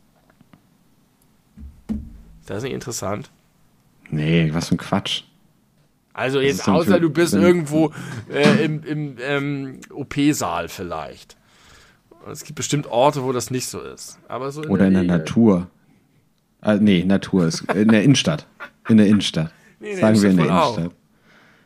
Auch. auch. in der Innenstadt. Ja, dann vielleicht unter Ich laufe über die Mönckebergstraße und zu jedem Zeitpunkt ist mindestens in ja. drei Metern Umfeld eine ja. Spinne. Ja. Mhm. Kann ich mir gut vorstellen. Es sind ja sehr viele sehr, sehr, so. sehr kleine, die krabbeln dann zwischen den Ritzen rum und in den Häuserspalten und so. Ja, gut, dann ist das, was soll ich sagen? Herzlich willkommen in meinem Leben, liebe Spinnen. das sieht man, wie viel es von den Dingern gibt. Und äh, ich habe ich hab dir das doch mal erzählt, dass ich immer die Vorstellung hatte, dass ich so eine unsichtbare Kugel um mich rum habe, die alle ekligen Tiere von mir wegbeamt. Nee, das hast du mir noch nicht erzählt. nicht erzählt? Ich, nee. ich bin von so einer Blase umgeben, die so einen Durchmesser von 10 Metern hat oder so. Und dann Radius von 10 Meter. Was ist der Unterschied? Radius ist die halbe Strecke, Durchmesser ist die ganze. Sagen wir Durchmesser von 10 Meter. Mhm. Und äh, alle äh, Tiere, die in diesen Durchmesser geraten, die vor denen ich mich ekle, werden, die sind dann nicht. werden relocated. das stellst du dir vor? Ja, das stelle ich mir vor. Mhm. Das wünsche ich mir zu Weihnachten. Wie, wie ist das so für dich? dir das so vorzustellen. Das und dann, Spaß. Wie, was macht diese, diese Info, diese, ich, auch die so schön eingeleitet wurde mit ForscherInnen Glauben?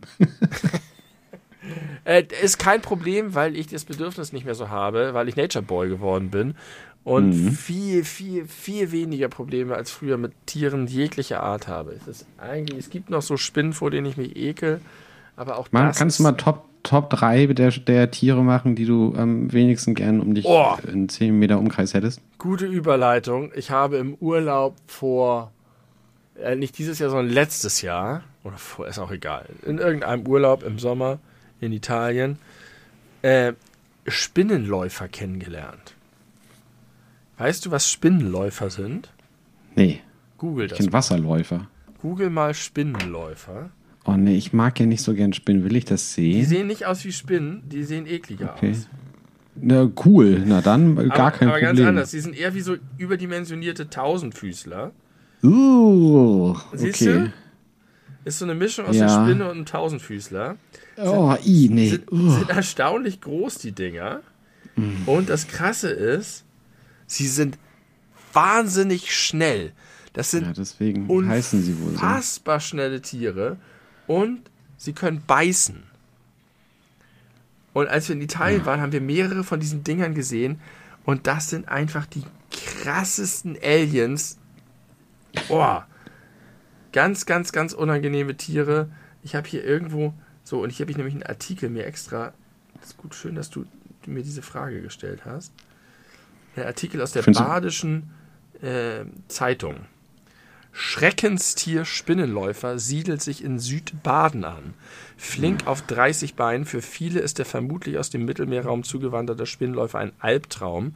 Die schnellen Tiere sind in Südbaden keine Seltenheit mehr, besitzen kräftige Giftklauen. Ein solches Wesen möchte man nicht als Mitbewohner haben. Lange und viele, viel zu viele Beine, riesige Giftklauen, Panzerplatten auf dem Rücken, enorm lange, vielgliedrige Fühler oder Antennen. Was sich anhört wie die neueste Schöpfung aus Hollywood Special Effects Schmiede. Das ist wie so ein Artikel aus den 70er Jahren. Für den nächsten Alien-Film ist ein putzmunteres Kerlchen und gehört dem an unheimlichen Kreaturen nicht gerade armreich der Hundertfüßler an. Der Spinnläufer sieht aus wie eine albtraumhafte Kreuzung aus Tausendfüßler und Kellerasse. Ähm, ja. Und ich war völlig schockiert, weil das war so ein Moment, ich bin eigentlich gewohnt, jetzt Spinnen und ich komme mit Kellerassen und sogar mit Schaben und Kakerlaken und allem irgendwie klar. Aber die Dinger willst du nicht erleben. Aber eine Nosferatu-Spinne hast du immer noch nicht gesehen. Nee. Google du die doch jetzt mal. Äh, Ja, während ich äh, das ich feststelle, dass ich das irgendwie ganz schön finde, dass in dem Moment, wo du über super ekelhafte Tiere redest, äh, mir eine Katze auf den Schoß springt, die man, glaube ich, auch schnurren hören müsste auf der Aufnahme. Äh, das ist mein, äh, ja, meine Beruhigung hier gerade, äh, nachdem ich mir diese fürchterlichen Fotos angucken musste. Ja. Halber Meter binnen einer Sekunde. Das sind 1,8 Kilometer pro Stunde. Bei einer Schrittlänge von 33 Millimeter. Auf die Größe eines Menschen übertragen hieße das Rennen mit Tempo 40. da muss man die Sowas finde ich ja immer geil. Bolt besitzen. Das finde ich immer richtig gut, wenn, wenn äh, so äh, Sachen hochgerechnet werden auf Menschen, was so Tiere drauf haben. Ja, ja, ja. Auch mit, mit, mit ja, richtig. Mit Ameisen Wenn, genau, Beispiel. das, genau wenn, die, wenn die das so und so vielfach ihres Körpergewichts tragen können. genau. Ah, schrecklich, sage ich dir. Und ich habe da äh, heldenhaft die Dinger dann entfernt. Und so. Ohne sie zu töten, nehme ich an. Ohne, natürlich. In seiner Raubgier kennt der Spinnläufer keinen Erbarmen. Das ist ein richtig langer Artikel. Können wir verlinken. Okay, nein, nein, nein, nein, nein. Äh, googelt das auch nicht, falls es nicht. Noch während er damit beschäftigt ist, genüsslich seine Beute zu verspeisen, kann es vorkommen, dass er sich mit seinen langen Hinterbeinen bereits bis zu vier weitere Opfer für die nächsten Fressgänge krallt. Oh Mann, ey. Ich, hätte- ich, ich wünschte, ich hätte nie von diesen Tieren erfahren. Also, Auch- auch falls ihr es noch nicht gemacht habt, Das googelt nicht. Hör jetzt auf. Nein, Ich nein, will, nein, ich, pass auf. Auch bei der Fortpflanzung fackelt der Spinnläufer nicht lange. Das Männchen kriecht bis zu 60 Mal in der Stunde unter das Weibchen. 60 Mal in der ist- Stunde. Das heißt mehr als einmal pro Minute. Bis er schließlich ein Also kleines, du, also. bis er ja. schließlich ein kleines Spermienpaket ablegt. Danach schiebt der Spinnläufer das Weibchen über das Samenpaket, damit es die Spermien mit der Geschlechtsöffnung aufnehmen kann. Von April bis in den Juli liegt das Weibchen bis zu 60 Eier in die Erdspalten. Hä, aber so mache ich das auch. Es ist falsch. okay, ich möchte Ja. gerne das Thema wechseln. Darf ja, ist ich? okay. Du darfst es wechseln. Das war mehr als ähm, gebührt.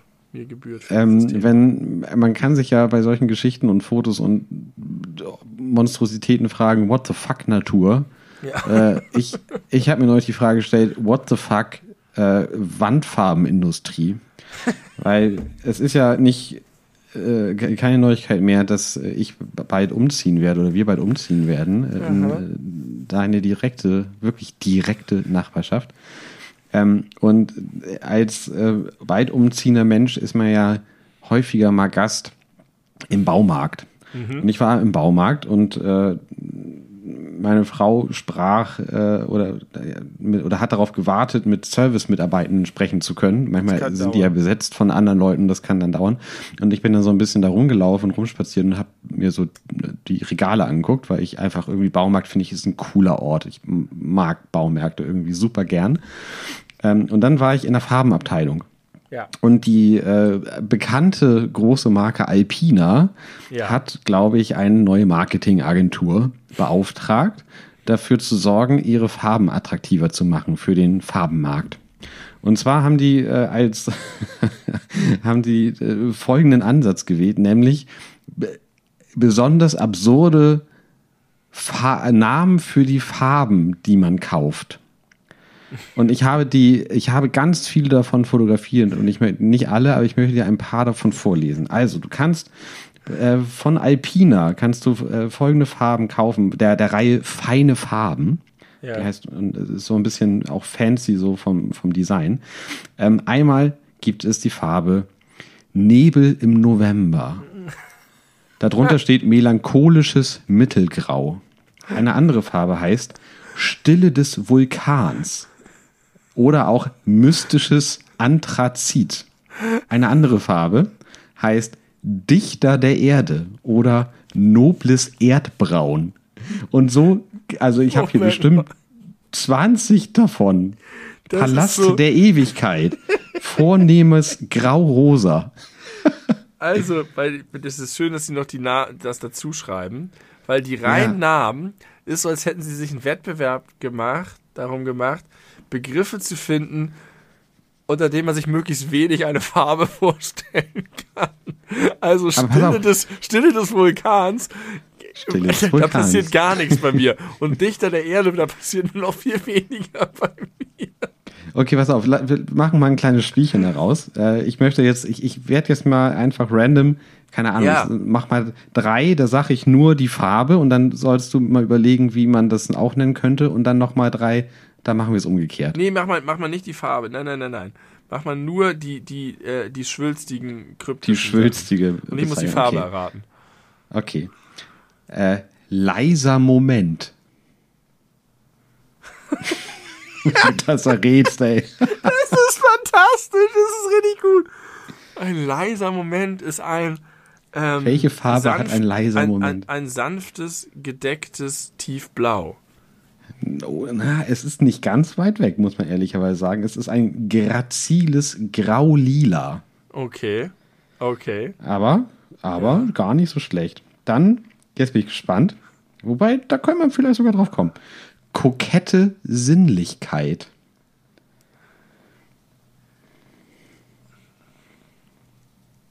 Ja, das muss was aus dem Farbspektrum Gelb-Rot-Orange sein. Eigentlich. Ähm, Sind Gelb und Rot nicht ganz eigene Farbspektren? er ist nicht im tiefen, niedrigfrequenten Blaubereich, sondern im hochfrequenten Bereich, sag ich mal. Kokette, kokette was? Sinnlichkeit. Kokette Sinnlichkeit. Eieieiei. Ja, das kann nicht zu grell sein. Ach, jetzt ist hier schon wieder die Batterie am Toben.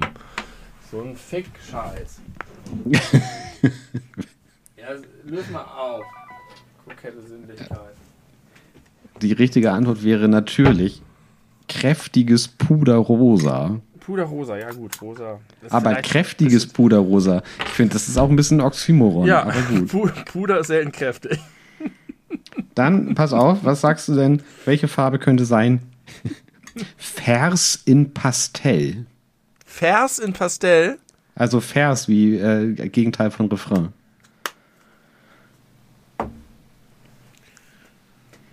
Ich sag mal, das ist kein Grün. Es ist was, Ist richtig. was sanftes Gelbes.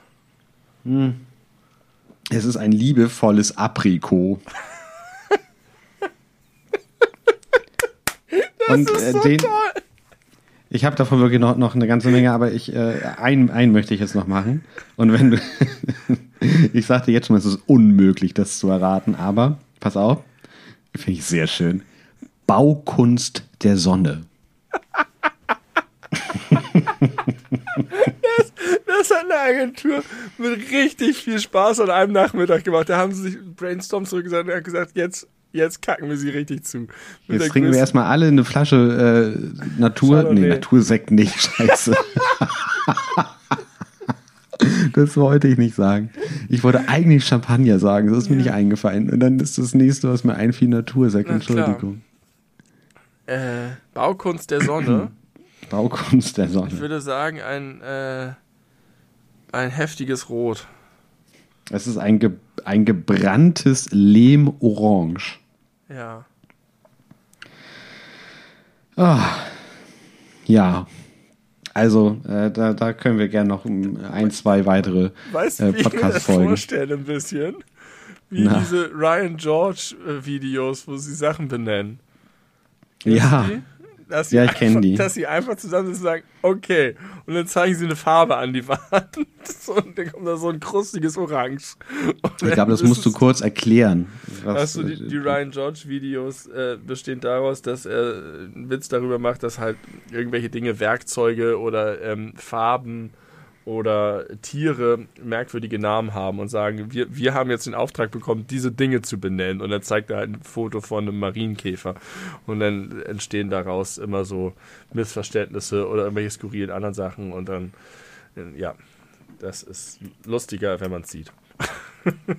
Aber das würde sich sehr gut dafür eignen. Ich habe übrigens, ich habe ich hab gerade gezählt, es sind doch insgesamt nur 15, also eine, eine Menge davon haben wir schon, aber in der nächsten Folge kann ich noch ein paar davon machen. Das ist jetzt super gut. Benny, ich würde jetzt mal, pass auf, ich möchte mal Folgendes vorschlagen. Äh, anderthalb Stunden haben wir jetzt. Äh, Ich bin, ich, ich wäre ich wär für heute durch. Ich weiß nicht, wie es bei dir aussieht. Ich bin müde. Du hast heute, ich habe zwar viel geredet, aber du hast viele Themen reingeworfen. Mhm. Ich bin eigentlich auch. Aber so. durch- Ich würde nur gerne Ja. noch zwei Sachen äh, einfach loswerden. Das eine, weil das so eine kleine Fortsetzungsgeschichte ist. Ich habe schon häufiger von meinem EC-Kartenproblem erzählt. Dass du es nicht magst, wenn man dich darauf hinweist, dass man den, die Geheimzahl eingeben und grün bestätigen soll. Genau, und dann kam die nächste Geschichte, dass jetzt mein Chip ausgefallen ist. Mhm. Äh, sodass ich die Karte nicht mehr drauflegen kann, weil ich war halt immer so. Da, genau, dann habe ich erst immer drauflegen, dann haben sie immer gesagt, äh, drauflegen oder reinschieben. Und dann Ja. wollte ich nicht, dass sie mich darauf hinweisen. Habe immer richtig schnell draufgelegt. Das war der zweite Teil. Der dritte Teil war, dass der Chip kaputt ist und sie inzwischen aber dazu übergegangen sind, mir das immer nur noch zum Drauflegen hinzuhalten und ich immer sagen muss, Das hast nein, du schon erzählt. So, das war Teil 3. Jetzt kommt Teil 4. Ich Ja. habe mich inzwischen daran gewöhnt und gehe einfach, schluck das runter und gehe einfach damit um und mache das einfach mit dem Reinstecken. Ich bin aber so jetzt- stolz auf dich. Danke. Jetzt war ich mit demselben Problem in Italien. Und wenn du sowieso schon diese etwas unsägliche Situation hast, dass du mit deinen gebrochenen drei Vokabeln Sachen bestellst und bezahlst und es irgendwie anders funktioniert und du es nicht gewohnt bist, so ähnlich wie du neulich berichtet hast über das, äh, beim, was das Geile ist am 9-Euro-Ticket, dass man in einer anderen Stadt sich nicht ständig mit den anderen Tarifen und so, so ist es ja in anderen Ja. Ländern auch manchmal ein bisschen. Und jetzt hatte ich da die Situation, dass ich denen allen erklären musste, dass, weil die nicht verstanden haben, warum ich die Karte nicht einfach drauf halte. Und es hört nicht auf, scheiße zu sein. Ich will den immer einen Schritt voraus sein und ich bin immer fünf Schritte hinterher. Und jetzt noch mit Caputo, dieser Caputo. Ja, ich hab's echt gehasst. Und ich musste es ständig machen. Immer zu und jedes Mal wieder. Und ja. Also auch in Italien ist man inzwischen universell am Drauflegen. Das wollte ich nur nochmal nachreichen, dass es eine niemals endende Pein in meinem Leben ist.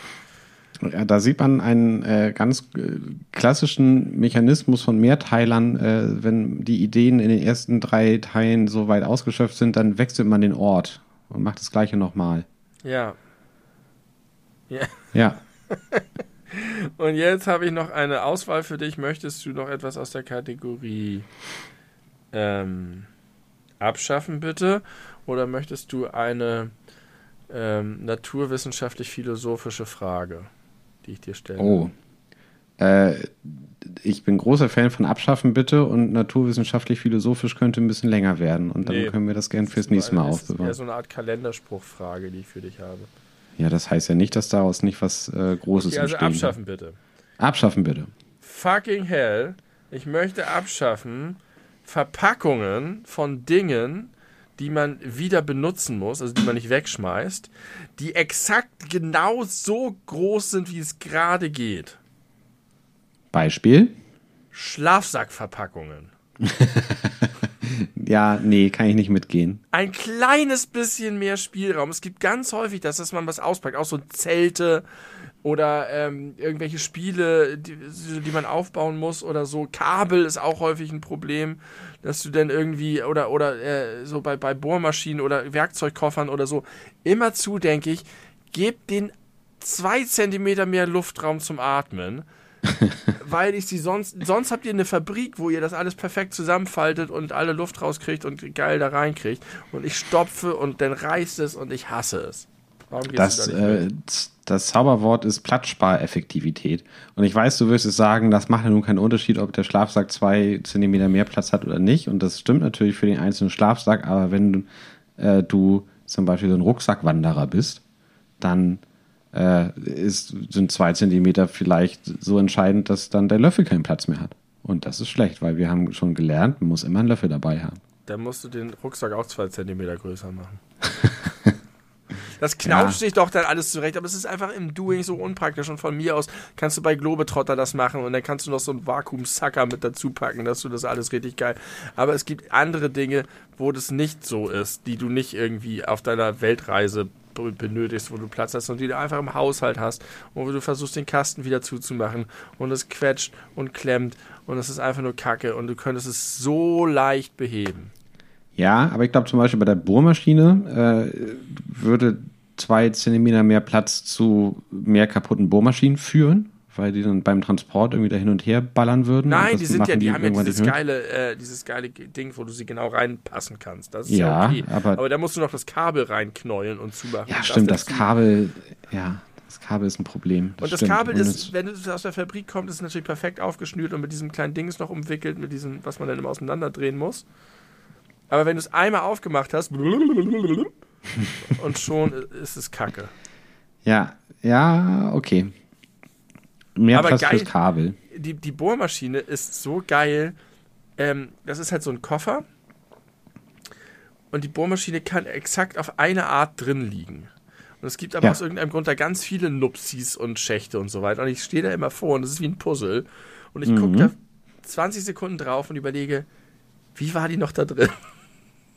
Wie passt sie rein? Und dann probiere ich und so, so, so, es geht nicht. Und das, das dauert manchmal ewig. Inzwischen habe ich es mir richtig gut gemerkt und weiß, wie es geht. Aber ich habe da unnatürlich oft vorgestanden und es nicht vermocht, die da richtig reinzudonnern. Ja, kenne ich, kenne ich sehr, sehr gut. ja, das Abschaffen bitte für diese Folge. Und ich bin besonders stolz, dass es mir gelungen ist, nicht Woche, sondern Folge zu sagen. Ist und mir aufgefallen. Wäre ich für heute auch durch und bin froh, dass die Folge ein bisschen kürzer ist. Ich habe nämlich gemerkt, dass wir jetzt immer zwei Stunden Folgen gemacht haben. Ja. Und wenn wir wirklich unsere Frequenz demnächst ein bisschen erhöhen, ist es ja auch okay, mal wieder kürzere Folgen zu machen. Außerdem ist es 22.34 Uhr an einem Donnerstagabend. Ich muss morgen arbeiten. Ich muss auch die Folge schneiden und hochladen, was nicht schlimm ist, weil ich ja ausschlafen kann morgen. Aber trotzdem muss das ja noch passieren. Und ähm, was wollte ich jetzt noch sagen? Achso, genau. Mir ist auch gerade in der letzten Folge, die ich auch jetzt kürzlich gehört habe, aufgefallen, dass wir, da, also wenn wir da auch die letzten 20 Minuten weggelassen hätten, wäre jetzt nicht so schlimm gewesen. äh, also, let's end this on a high note. Yes. Das war meine High Note. Ah, krass. Nicht schlecht. Okay, Benny, vielen Dank äh, für diese tolle, gemütliche Folge. Äh, danke an die Zuhörenden, danke an den Hater. Ich unterstelle Männlichkeit.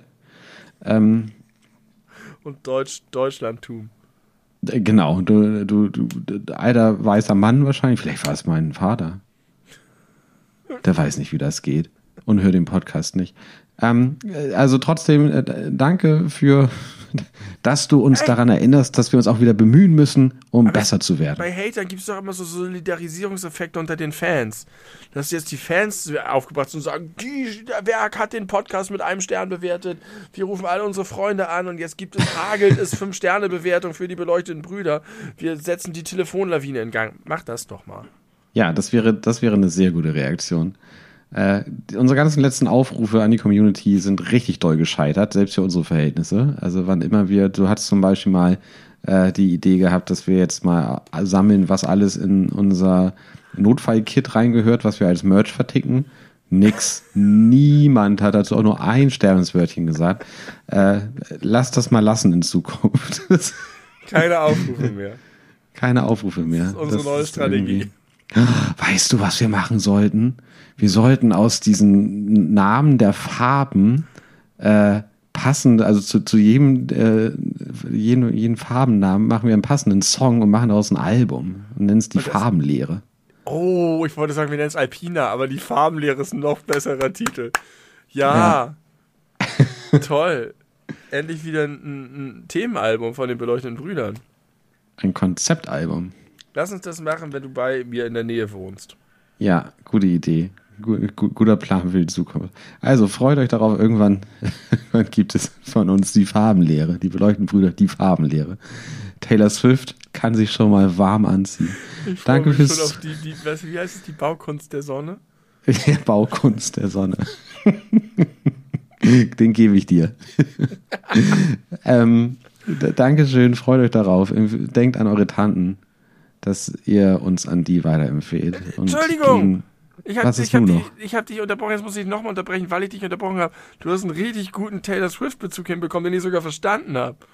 Cool, also wo, was ist es dir jetzt wert gewesen, mich dafür zu unterbrechen? Dass der Bezug gut war oder dass du ja, es verstanden hast? Ich wollte beides. Ich wollte uns beide loben, aber vor allem dich loben dafür, dass er so krass on point war, weil Taylor Swift gerade die ersten zehn Plätze der US-Charts belegt. Müsst ihr nämlich wissen. Insofern war das mega der geile äh, Drop von dir. Respekt dafür. Danke. Respekt an mich fürs Erkennen. Ein bisschen weniger Respekt, aber immer noch genug Respekt, um den jetzt auch noch nachzuschieben. Jetzt darfst du abmoderieren. Ich halte die Schnauze. Gehabt euch wohl.